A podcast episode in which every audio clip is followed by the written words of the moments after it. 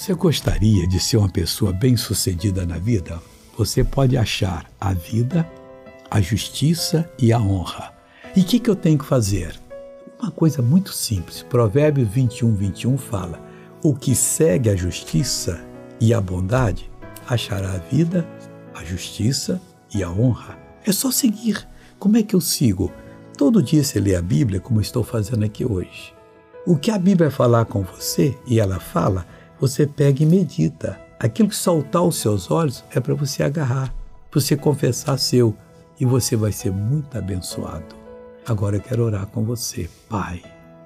Eu entro em oração em favor dessa pessoa que precisa da tua ajuda.